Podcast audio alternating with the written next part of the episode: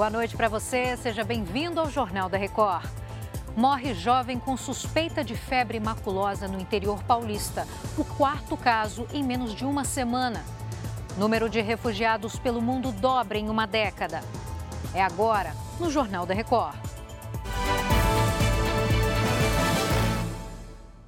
Oferecimento: Bradesco. Renegocie suas dívidas com condições especiais.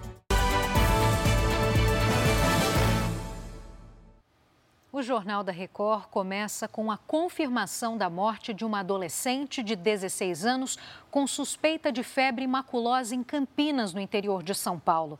A jovem foi internada depois de participar de uma festa. Outras três pessoas que estiveram nesta mesma festa morreram e tiveram a doença como causa confirmada. Vamos ao vivo com Roberto Tomé, que tem as últimas informações desse caso. Boa noite, Tomé.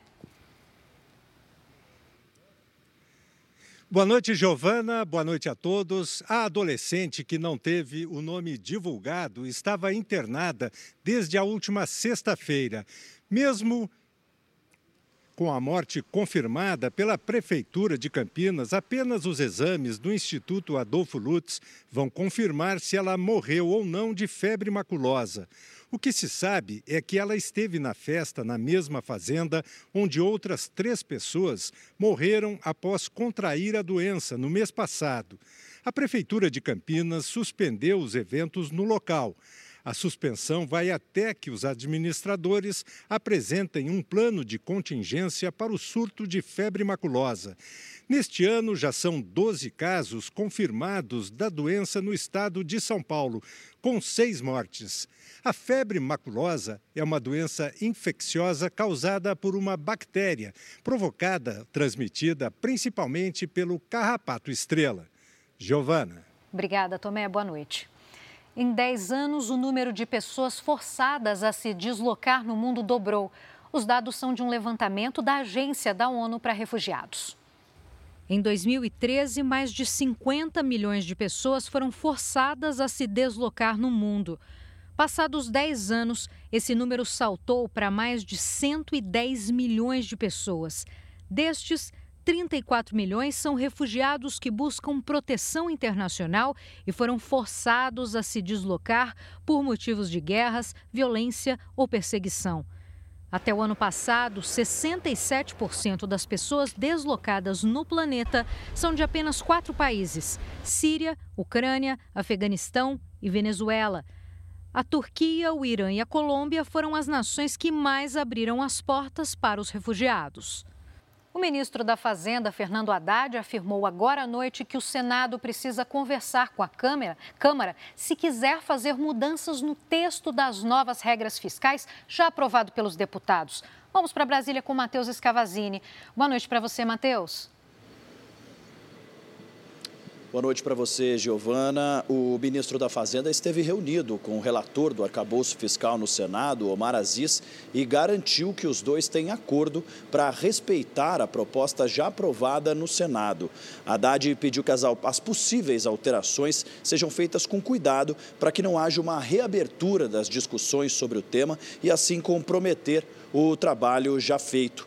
Caso sejam feitas mudanças apenas no texto, sem mudar o mérito, a proposta então do arcabouço não precisará mais uma vez passar pela Câmara. Giovana. Obrigada pelo resumo, Matheus. O tratamento contra o câncer aumentou nos últimos quatro anos, segundo um estudo do Observatório de Oncologia. Leonardo Ack tem as informações. Boa noite, Léo.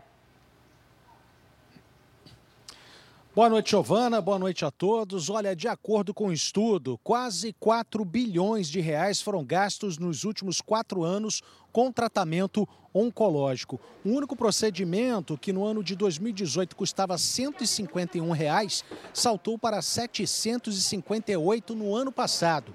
As informações foram divulgadas durante o oitavo Fórum Big Data em Oncologia. A Fiocruz e o Instituto Nacional do Câncer assinaram um acordo de cooperação para tentar diminuir os custos com o tratamento da doença no sentido no Sistema Único de Saúde, no caso, o SUS. Giovana. Obrigada pelos detalhes, Léo.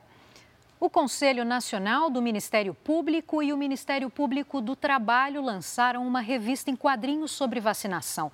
A iniciativa é uma das ações do Pacto Nacional pela Consciência Vacinal, apoiado pela Record TV.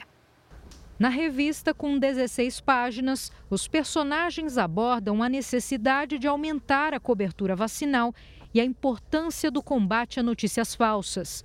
O presidente da Comissão de Saúde do Conselho Nacional do Ministério Público destacou a importância do SUS na vacinação. O Brasil é um país extremamente preparado para as vacinas, organizado, tem um sistema único de saúde que é modelo, é referência mundial, mas nos últimos anos, especialmente nos últimos 10 anos, nós começamos a perder é, na, nos índices de cobertura vacinal, colocando em risco a população, colocando em risco as pessoas. Quando a gente se vacina, a gente não está cuidando só da gente, a gente está cuidando de um grupo, de uma família, de um ambiente, de colegas de trabalho, nós estamos protegendo todo mundo. O Jornal da Record fica por aqui. Outras informações na primeira edição do JR 24 horas, 7 da manhã. Você fica agora com o Fala que eu te escuto. Boa noite para você.